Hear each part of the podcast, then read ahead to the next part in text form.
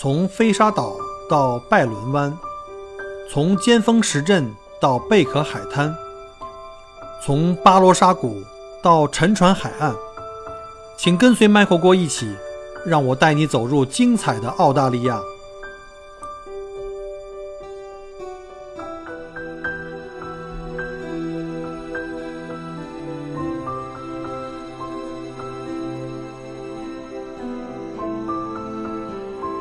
各位亲爱的听友，大家好，欢迎再次收听麦口郭聊澳洲。今天呢是二零一九年的七月十六日，现在的时间是墨尔本时间，当地时间十二点五十六分。呃，首先非常感谢各位再次听我的节目啊！我知道这个节目到现在已经突破百期，也挺不容易的。说实话，也是呃，因为跟各位的支持分不开哈。各位在节目后面给我留言啊，给我鼓励，非常感谢。啊，现在呢是正好是墨尔本的这个冬天到了，呃，这两天外面都是在乌云密布、下雨、刮风，这这个下雨跟不要钱似的。嗯，好在呢，现在中国的暑假开始了，虽然是到了我们南半球的冬天，但是中国的暑假小高峰呢，就给我们旅游业哈，当地又带来一个小高潮。这两天呢，正好是刚刚送走一个我自己的团啊，我自己的一个熟客团，这个。呃，再次感谢这个徐总哈，这一年来两回了，六个月隔着六个月又回到墨尔本来，找小郭来玩，谢谢你们的捧场和认可。呃，过两天呢，我还要去接一个大团，这是一个非常大的团，一个机构的四十五人团，这个就是不用开车了，好在不用开车，但是要一直跟客人讲了。呃，这是来商务考察的团，希望呢这次呢也能让这个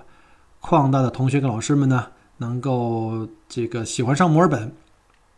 好了，呃，上一期呢，我们讲了就是单孔目的一个神兽哈，我们叫澳大利亚的这种特色的神兽，我们叫做鸭嘴兽，也是澳大利亚独有的。那今天呢，我们再来讲一下，利用这一期来讲一下，在这个最古老的这个哺乳类，就是单孔目这一类里面有两个动物，除了这个鸭嘴兽以外的另外一个神兽啊，就是著名的针鼹鼠。这个针鼹鼠的针啊，就是这个就是打针的针啊，针鼹鼠，因为它本身全身带刺嘛，它本身又是鼹鼠，所以就叫针鼹鼠。那大家可能是看过有一个电影啊，前段时间有个电影叫《哈利波特》的姐妹篇啊，这个电影名字叫《神奇动物哪里找》。呃，这个看过这个电影的朋友们可能一定记住那个片中的那个小主，应该是叫 B B 角吧。不能叫男主人公啊，就男主人公带的那个小宠物啊，这个调皮又任性，还特别贪财的那个小针鼹不朽，啊，它的原型呢就是这个澳洲的针鼹。啊，悉尼奥运会我们上一讲过，悉尼奥运会呢有三个吉呃吉祥物哈，一个是鸭嘴兽叫 Seed 啊，代表的是水，还有一个叫笑嘴鸟奥利啊，代表天空，再有呢就是这只代表大地的针鼹鼠啊，它叫 Milly。另外呢，澳洲的五分钱，你们大家注意一下，那个最小的银色的那个硬币啊，五分钱硬币的背面图案呢，也就是真鼹鼠，啊，大家可以把这钱包里的这个零钱翻出来看看啊，别老那个就是光顾着花钱，不好好看看上面的这历史啊或者这些标记。真鼹鼠看起来有点像大了一点的刺猬啊，又像了小了几几号的这个豪猪。其实啊，真鼹鼠跟这俩带字的一点关系没有哈，没有半毛钱的这个血缘联系。单孔目里面呢，只有两个成员，刚才讲过了，就是针鼹鼠跟鸭嘴兽。它们可能在上千万年以前啊，可能是这个算是远亲吧。这个针鼹的进化史可以追溯到两千万甚至五千万年以前。它们的祖先呢，是一种长得比较像鸭嘴兽的动物，当时呢也是生活在水里。我们知道很多动物是源自于水里的，但是随着这个千百万年的这个不不断的进化啊。呃，这个针鼹鼠慢慢适应了这个陆地的生活，而且慢慢慢慢演化成了现在的这个样子。针鼹鼠是一种仅分仅分布在澳大利亚的这个奇特动物，外形看起来非常非常像刺猬，所以很多我们的游客啊来到澳洲以后呢，不管是在动物园还是野外遭遇的时候，经常把它就误认为是刺猬啊，因为它背部和体侧呀覆盖了让人望而生畏的那种硬刺，那种尖刺。其实这些刺啊，就是一种叫特化了的毛发，就是它的这个蛋白质，这毛发呢，就变成了这个这个硬刺，呃，做这个自我保护的这个功能。其实成分呢，跟我们平时看到的那些带角的这个牛啊，像犀牛啊，没什么区别，都是角蛋白。它也是能够脱落和再生的。那针鼹鼠基本上可以分为两种啊，一种叫做长吻针鼹鼠，这吻就是那个亲吻的吻，长嘴的意思；还有一种就是短吻针鼹鼠。这两者的习性几乎是一模一样的，呃，主要区别就是在外观。呃，顾名思义哈，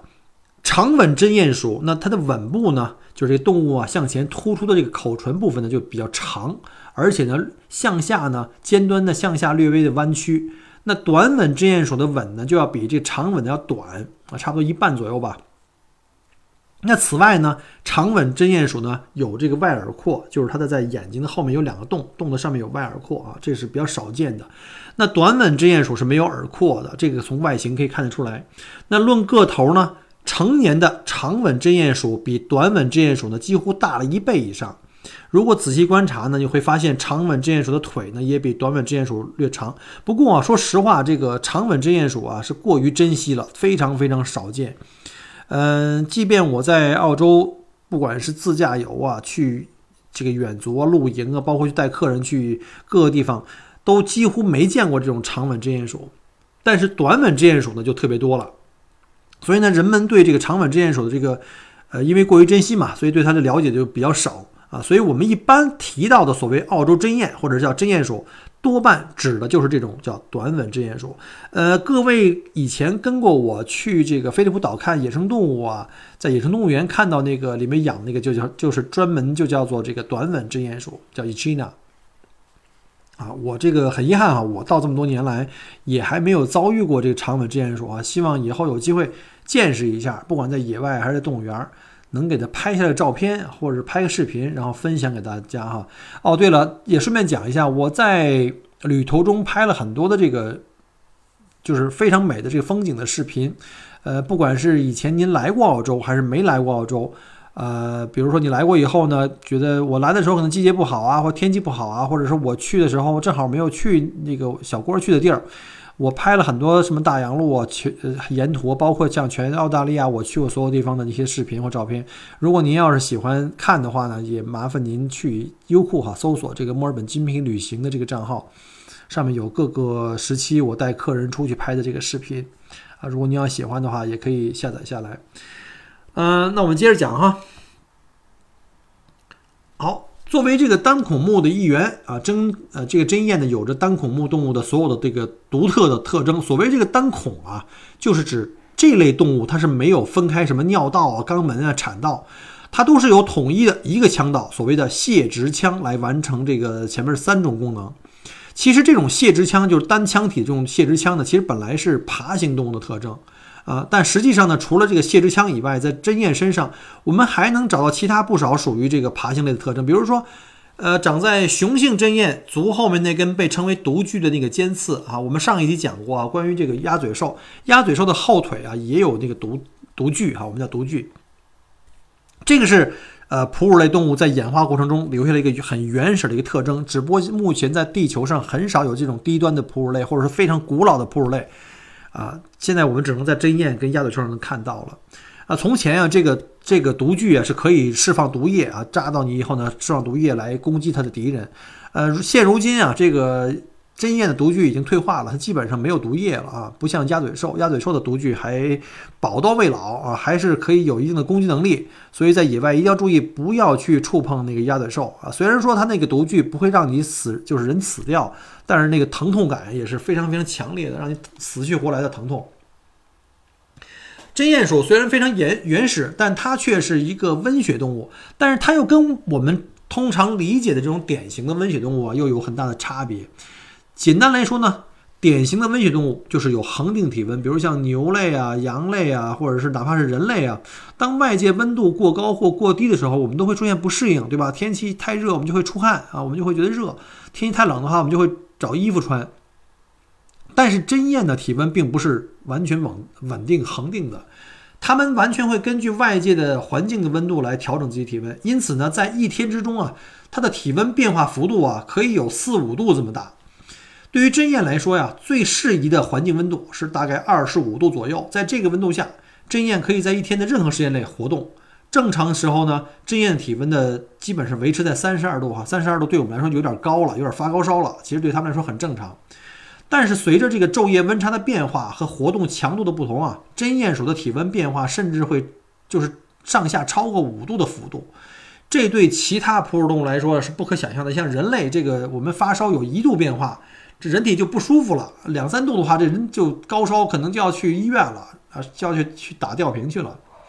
呃，在一年中，随着季节的这个更替啊，温度的变化，针燕的活跃度也相应的发生变化。由于针燕不会通过出汗来调节体温啊，因而呢，在炎热季节，它一般都是尽量避免在白天活动，直到傍晚或黄昏才从洞穴中出来觅食。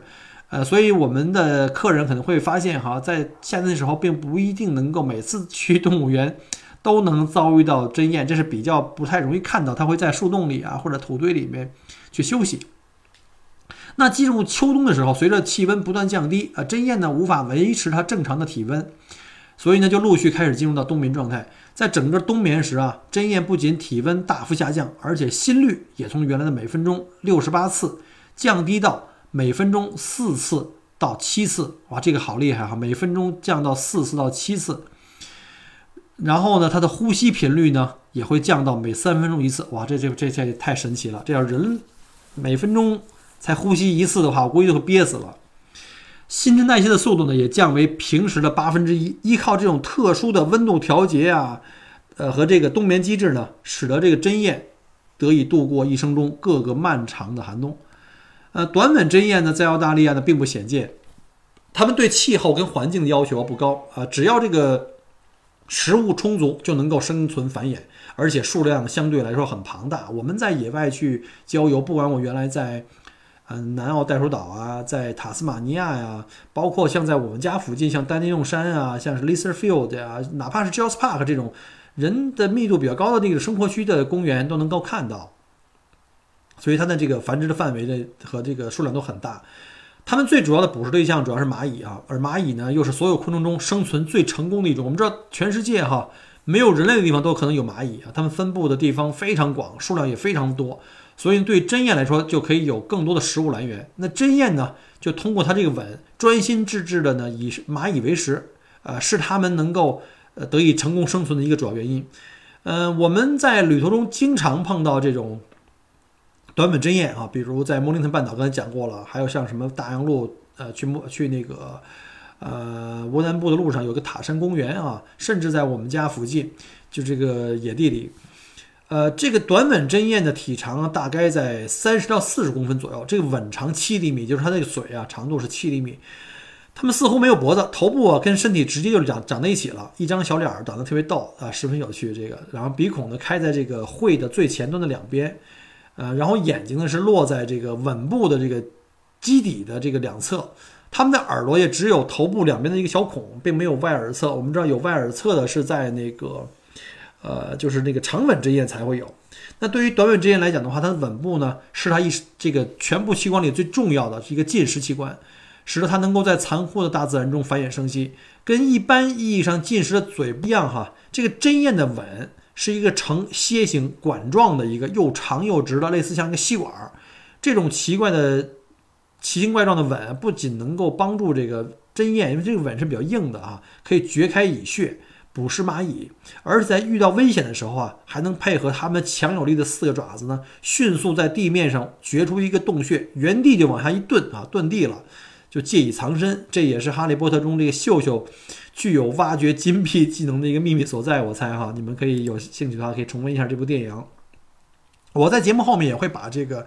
呃针鼹鼠的照片啊，呃发在我们的这个。节目后面啊，包括我在野外拍到过很多次这个针鼹的活动照片，非常非常可爱。嗯，也会把这视频分享在这个优酷里面。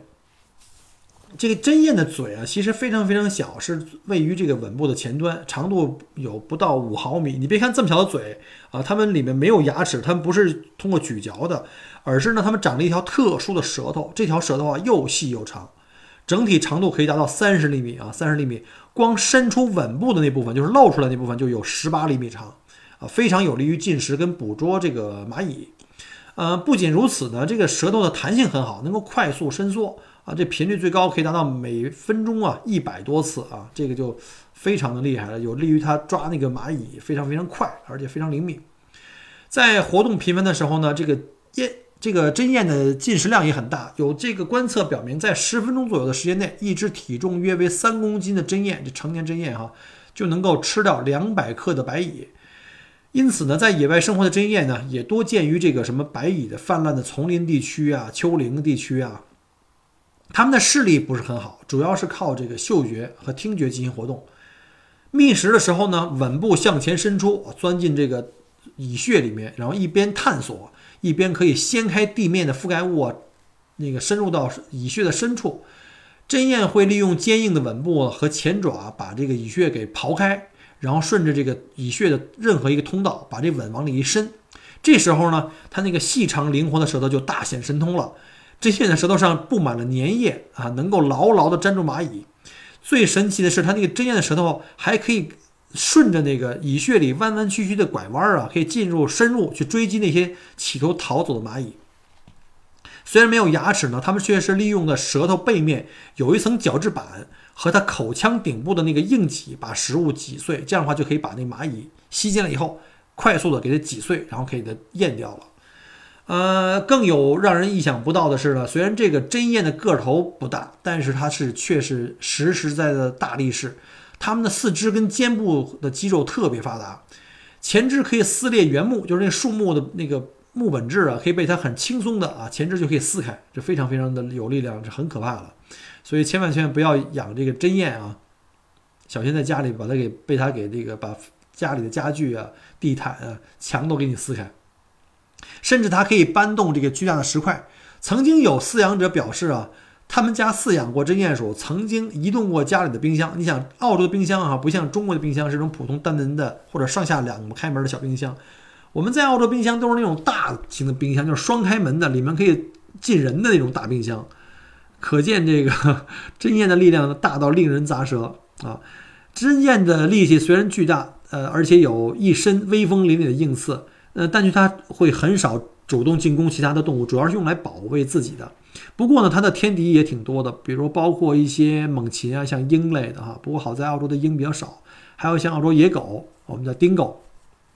还有在中部地区呢有很多这个巨蜥啊，它们也是这个呃针燕的这个捕食天敌。呃，在遇到危险的时候呢，他们大多会躲进附近的这个洞穴。如果没有洞穴或者离洞穴太远的话，他们就立即呢用前爪，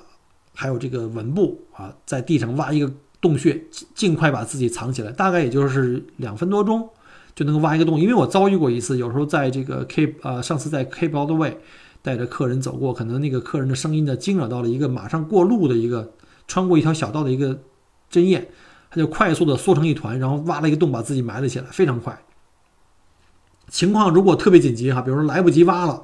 或者地上都是石头，他就使出最后的一招，就像刺猬一样啊，把这个身体蜷缩起来，然后把身体柔软的部位呢都藏在这个锐利的尖刺之下，直到警报解除之后，才小心翼翼地展开身子，迅速的就逃脱了。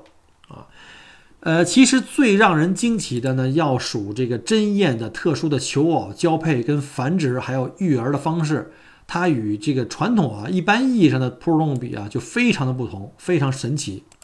我们知道这个针燕的新陈代谢非常慢，这样的话就造成了它的这个寿命相对来说比较长，就好像乌龟啊、鲸鱼啊这种，它的这个心跳啊、呼吸速度都很慢，所以呢，这种动物的话呢，它一般就是寿命会相对比较长一点，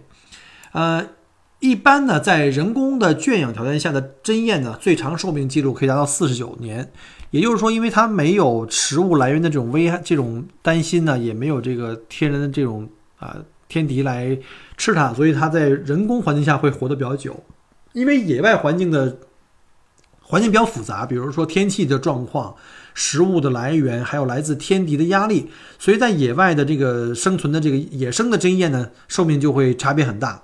呃，但是一般来说呢，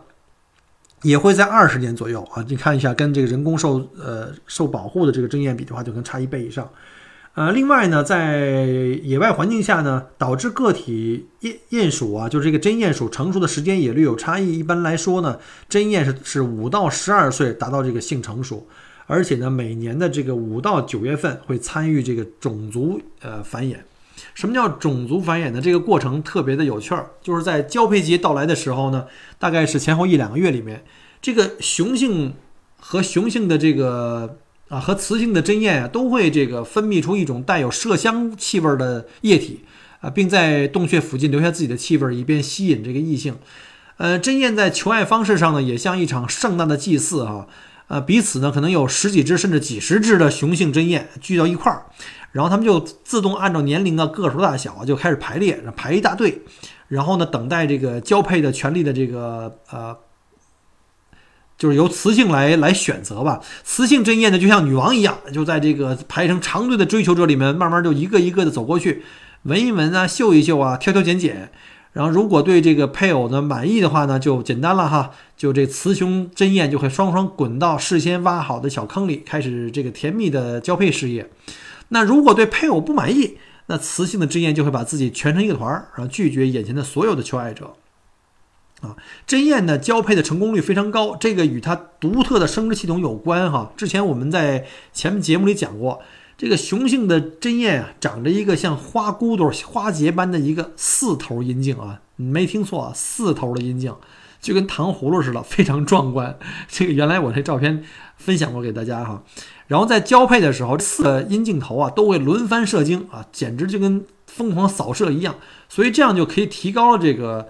呃，射精的成功率啊，呃，提高它与其他雄性针燕的这个竞争力，尽量把自己的 DNA 呢传播出去啊。与此同时呢，这雌性针燕长了有三个阴道，这个跟袋鼠那个很相似哈，都是长了三个阴道。反正澳洲的各种的神兽呢，就相当的奇葩，相当的这个神奇。你们慢慢习惯了就好了，就知道这澳洲的动物跟别地儿都不一样。然后呢，这个。针燕呢和袋鼠不一样啊，我们知道袋鼠有两个子宫，两个子宫可以同时这个有受精卵着床，然后呢有一个在发育的过程中呢，另外一个可能自动在休眠状态。但是这个针燕就不一样，它在每个交配季节里面啊，这个雌性针燕就只能有一个受精卵会受精，就跟这个人类一样啊，人类大多数情况都是一个受精卵受精，极个别情况才会是有双胞胎啊、多胞胎这种情况，但主要还是这种，呃，只有一个受精卵受精是正常的状态。那哺乳动物几乎都是胎生的，但是这个针燕跟鸭嘴兽啊都是生蛋的啊，这就是它们这神奇的一块。针燕的这个妊娠期也大概是二十一到二十八天啊，在此期间呢，雌性针燕的腹部呢，它的皮肤会有皱褶，它会逐渐的把那皱褶呢会形成一个自动形成一个囊状，就像那个袋鼠的袋子一样啊，这特别神奇，它自己能变的。然后怀胎期满，呃，这个。就可以生把那蛋就给生出来，那个白色的蛋壳包裹的一个卵呢，便通过泄殖腔生下来以后，直接进入到它的就是变化成的那个育儿袋，然后开始进行孵化。这个针叶的孵化期呢，只有大概七到十天左右。然后那个卵中的小针叶呢，在这个孵化期中呢，会长出非常稚嫩的叫卵齿啊，特别奇怪，卵齿，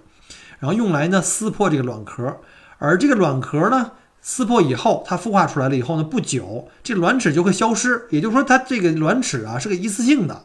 这个长出来以后呢，就是为了跟这个开瓶子这个开瓶器是一样的，用一次就完事儿了。刚刚孵化的小小针燕非常小，只有一点五厘米，全身都没毛，而且半透明状，就好像这个呃小的那个袋鼠的那个胚胎一样，活似一个小爬虫。呃，只有那个爪子带着爪子的前肢非常强壮，显示着它跟其他爬虫是有着本质的区别。虽然都是哺乳类动物，但是单孔目是没有单孔目是没有这个乳房跟乳头的哈。大家都知道，和这鸭嘴兽比较相似。针燕的育儿袋里呢，有一块这个分泌乳汁的一个育儿区啊，这个乳区那个地方呢，就可以通这个汗腺呢分泌分泌乳汁啊，新孵化的这个小针燕就可以安稳的藏在这个育儿袋里面，舔舔乳汁啊，就可以快速成长了。小针燕出生大概两到三个月以后，体重便可以达到四百克左右，生长得非常非常快，身上也逐渐开始长出坚硬的这个尖刺。这样的话呢，它妈妈就不得不把它给逐出育儿袋了，因为它会扎伤妈妈哈。然后呢，就把它轰到这个呃针燕的巢穴里面去。然后呢，慢慢慢慢的，妈妈的腹部的临时育儿袋就会逐渐消失。在此后的两三个月里呢，小针只能独自待在这个穴巢里，它不能够自己保护自己，也不能出去觅食。啊，为了保护自己的这个安全呢，妈妈就会把它放到这个呃巢穴里面自己待着，然后每天呢，妈妈出去捕食，然后回来再喂这个小的针燕，直到小针燕体重长到大概一公斤以上啊，一千克以上，然后它的这个针燕的这个尖刺呢也就长齐了，有这个自我保护能力了，差不多左右是半年吧。啊半年左右的时候，半岁大的时候，它们就会离开洞穴，开始独立的生活。OK，通过上一期跟这一期这个节目，对我们对单孔目的这个动物呢有了比较详尽的了解哈。希望将来您再有机会来到澳大利亚旅游。或者参观我们的动物园的时候呢，或者在野外遭遇这些珍奇的澳洲的单孔目的时候呢，能够想起来 Michael 曾经给您介绍过的这个澳洲的神兽的故事。或者如果有机会，希望我们在墨尔本呢，呃，由 Michael 能带您亲自去动物园去会一会这些传说中的神兽。好了，因为时间关系呢，我们这一期就先到此结束。呃，后面呢，我在想呢，因为有很多的听友给我留言。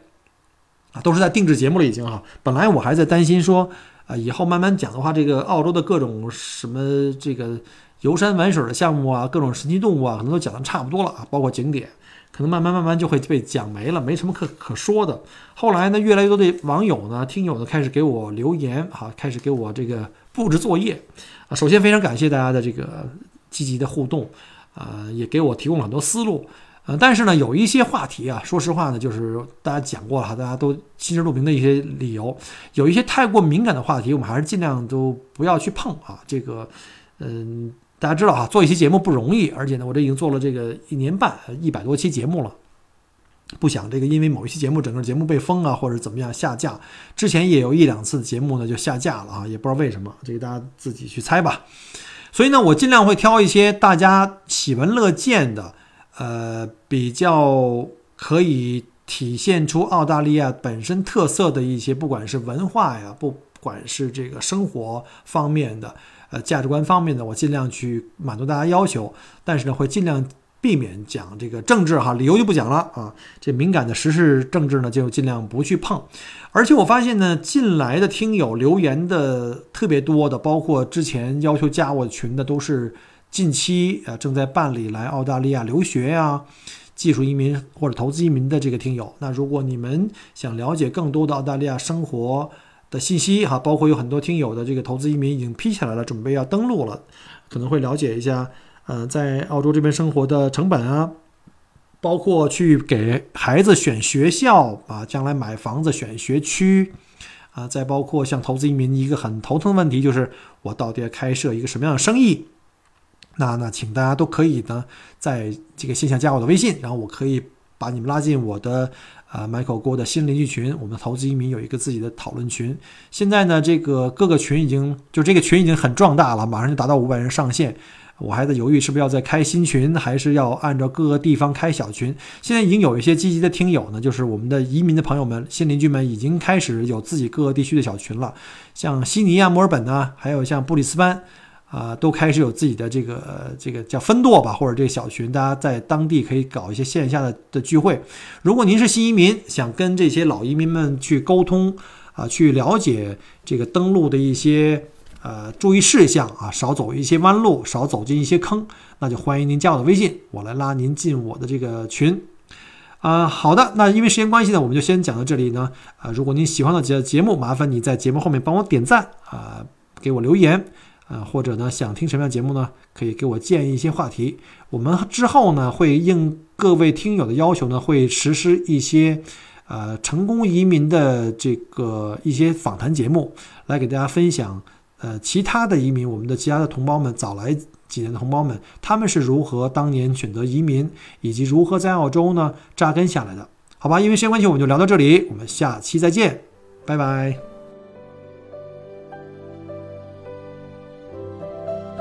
很荣幸您的收听和关注。如果您喜欢我的节目，请您把它转发分享给您的朋友们。同时，也欢迎您线下跟我留言互动。除了喜马拉雅，也欢迎您加我的个人微信，并关注我的旅行服务公众号“墨尔本精品旅行”。我给大家准备了很多关于澳洲旅行的资讯和攻略，请您跟随我一道走入精彩的澳大利亚。